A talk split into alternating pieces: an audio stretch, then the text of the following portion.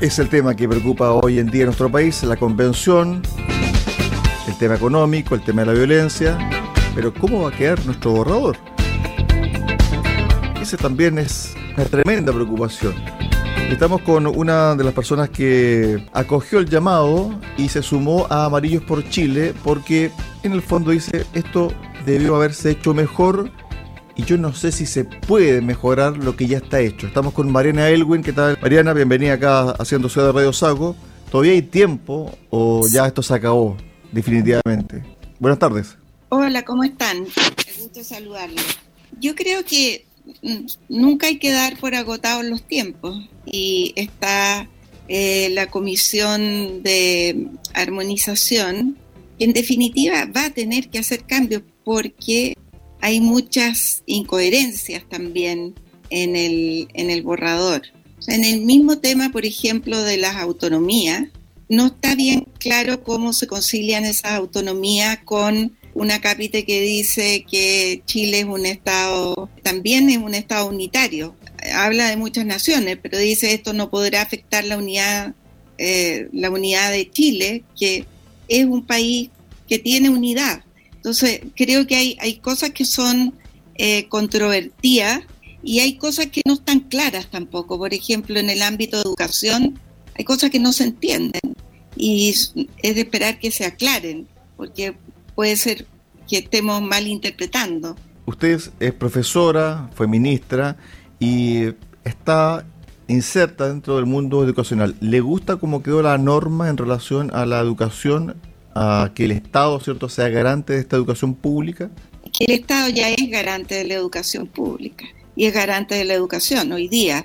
Distinto es quien la provea, pero lo que queda aquí, mire, yo le, yo le puedo decir, lo que se aprobó en, en, el Pleno habla del Estado una, dos, tres, cuatro, por lo menos diez, once veces. Y, y, puede que más, que me quede corta. Habla de la familia ninguna vez. Habla de los padres una sola vez. Al Estado y a los profesores les asigna el rol de primordial de educar a los hijos. Sin embargo, ese rol no se lo asigna a los padres. Yo creo que eso es un tremendo error, porque los padres tienen que educar a sus hijos, si no, entreguémosle los niños al Estado y a la educación para a la educación pública para que los eduquen y los padres nos desentendemos. Yo creo que no debe ser ese el espíritu, pero eso es lo que dice. El rol de, educar está definido para el Estado y para los profesores y no está definido para los padres. Lo que sí se dice es que los padres podrán elegir el colegio, pero dentro de un sistema nacional de educación que están que, van a ser creadas o reconocidas por el Estado. Cuando dice reconocidas por el Estado, es porque no son creadas por el Estado, no está claro. Entonces, a lo mejor, bueno, todas las instituciones tienen que ser reconocidas por el Estado, pero ahí a lo mejor se abre un, espacio de que instituciones privadas sin fines de lucro, porque el lucro ya se eliminó y aquí también es claro que no existirá el lucro, eh, tendrá que hacerse cargo de, podrán a lo mejor participar. Y por último, también en este sistema de educación pública dice que todas las instituciones tienen que seguir los fines y principios del sistema de educación pública. Y, uno de esos fines, por ejemplo, es que es de carácter laico. Y entonces eso también quiere decir que la educación religiosa no va a estar. Entonces hay un montón de cosas de ese tipo que yo creo que están, que son, dejan muchos signos de interrogación. Mariana, con respecto a este mismo punto de la educación, claramente que se repiten las interrogantes en muchas otras normas, es decir, la constante de la convención al aprobar este tipo de normas es que ha dejado mucho espacio a la interrogante, a la pregunta, y cuando uno consulta a las personas que han estado en la redacción de este tipo eh, de norma, dice, es que eso va a ser suplido por la ley, o la ley lo va a dejar más claro pero en definitiva uno lo que pretende y lo que sabe y lo que entiende por una constitución son márgenes generales, son políticas más o menos desde el punto de vista de lo grueso. Pero aquí hay algunas cosas que tienen que ver con el día a día, con eh, el tema del Estado omnipresente, como he mencionado muchas veces acá. Esa percepción de que hay mucha interrogante, mucha pregunta que queda en el aire cuando uno lee los más de 460 normas que ya se han aprobado es bien contradictorio también, porque deja mucho para que lo define la ley y sin embargo mete muchas cosas que debieran ser de ley, no tendrían por qué estar en la Constitución. Entonces, por ejemplo, el tema del aborto. El tema del aborto es un típico tema, no está en ninguna constitución, en ninguna. El tema del aborto es un, es un típico tema legislativo que va evolucionando con el tiempo y que conforme a los distintos gobiernos tiene más ampliación o más restricción. Usted ve que hoy día mismo en Estados Unidos hay un debate sobre el tema y, en otros países también. Y podría poner eh, muchos otros más, pero en cambio faltan cosas que son que yo creo que son importantes y que no se dicen. Entonces uno se pregunta, ¿por qué se dice? Por ejemplo, en educación, sigo con educación, se dice que los pueblos originarios pueden desarrollar sus propios establecimientos e instituciones en conformidad a sus costumbres y culturas.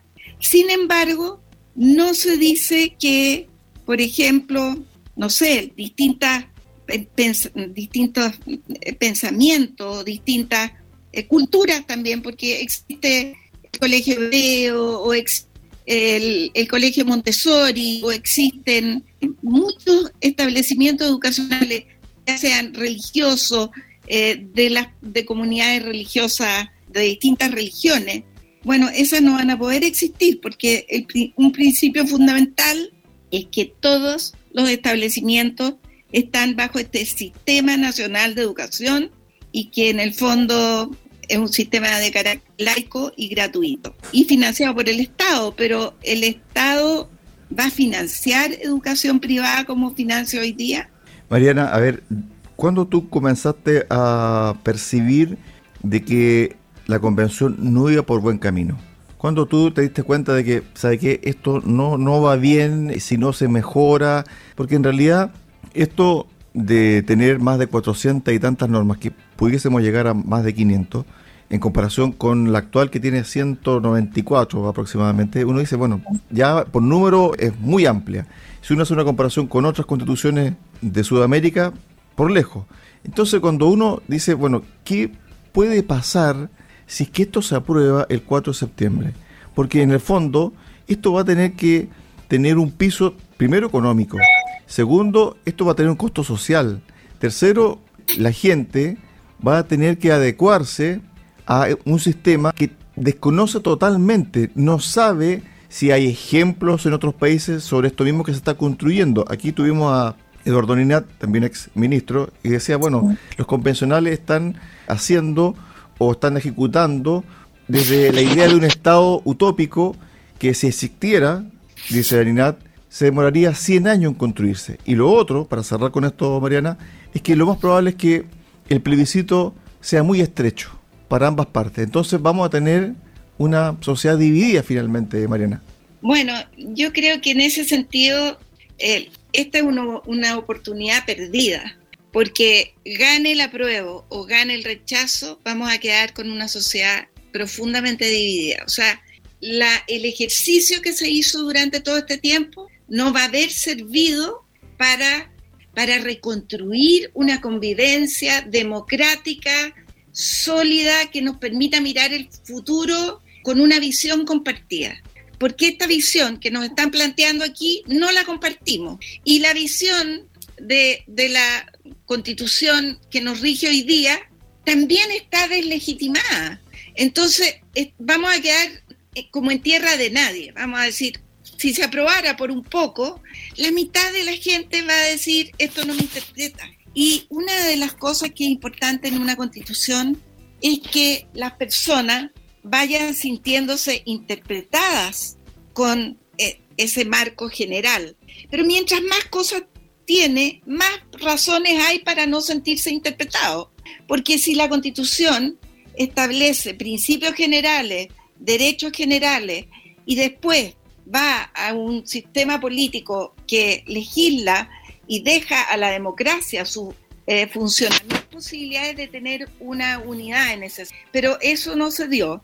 Ahora, cuando a mí me dio la mayor decepción es con el sistema político, porque yo creo que el sistema político tal cual está estructurado es un riesgo enorme para la democracia. Y los que vivimos la pérdida de la democracia entendemos esto. Yo siento que hay mucha gente que no lo entiende. Dice, ay, la democracia da lo mismo. Si en democracia también hay pobreza, también hay delincuencia, también... ¿Saben que hay más pobreza, hay más delincuencia, hay más inseguridad cuando las normas de la democracia empiezan a no ser válidas? Y eso es lo que nos ha pasado en los últimos años y por eso tenemos la violencia que tenemos. Entonces, ahora queremos decir, tengamos normas de la democracia que sean válidas. Hacemos este ejercicio y no van a ser válidas. Y resulta que además vamos a crear un sistema político en el cual el presidente va a tener poder siempre que cuente con la mayoría en la Cámara. Y si cuenta con la mayoría en la Cámara, puede perpetuarse en el poder, puede hacer lo que quiere. Porque si maneja la Cámara y la Cámara puede aprobar todo por eh, una mayoría simple y el presidente tiene esa mayoría para, para gobernar, un presidente puede convertirse perfectamente en un presidente autoritario. Porque además hay una Cámara de las Regiones que suplanta al Senado y que no tiene ningún poder de contrapeso, ni con esta Cámara de, Diputados, no me acuerdo bien cómo se llama ya. La Cámara de las eh, Regiones. La Cámara, de las Regiones no tiene contrapeso respecto a la Cámara, cámara Amplia, la Cámara de Diputados. Si el presidente no tiene mayoría ahí, va a pasar lo que en Perú. Y si tiene mayoría, el presidente va a poder tener un poder total. Mariana. Porque además el poder judicial también queda debilitado. Se termina como poder, como poder judicial, pasa a ser un sistema y pasa a tener un consejo que en definitiva le quita autonomía y va a poder politizarse muy fácilmente. Mariana, a ver, cuando uno hace una retrospectiva de lo que ha pasado por Chile en los últimos 40 años o desde los 90 en adelante, uno dice, bueno, ¿el país creció? Sí, creció. ¿Se desarrolló? Sí, se desarrolló. ¿Hubo más oportunidades para las familias? Por supuesto que las hubo. Este Chile eh, de hoy, del 2022, ¿es distinto al de 1990? Por supuesto. ¿Es distinto al de la década de los 70? ¿Para qué decir? Entonces, cuando uno también toma el ejemplo de la evolución del país, uno dice, bueno, ¿por qué se instaló este discurso de que el país estaba estancado, de que el país estaba dividido desde el punto de vista económico, de que había mucha pobreza, de que había mucha desigualdad, que la hay efectivamente. Pero ¿por qué se instala este discurso y por qué esa parte desde el punto de vista político que fue el sostén, el soporte de los mejores momentos históricos del país desde el punto de vista del desarrollo, que fueron en los 90, principios del 2000? ¿Por qué no fue capaz ni tuvo la fortaleza de salir a enfrentar esa crítica, muchas veces injusta y despiadada por lo demás, para decir, ¿saben qué? Con cifras en mano, nosotros lo que hicimos fue lo más grande desde el punto de vista numérico y de crecimiento en la historia de Chile. Nunca Chile ha tenido tanto crecimiento desde el 90 hasta comienzo del 2000. Nunca. Si uno revisa la historia desde el punto de vista económico y también el desarrollo social, ¿por qué no se fue capaz de enfrentar esa discusión? Mire, yo creo que hay, dos factores.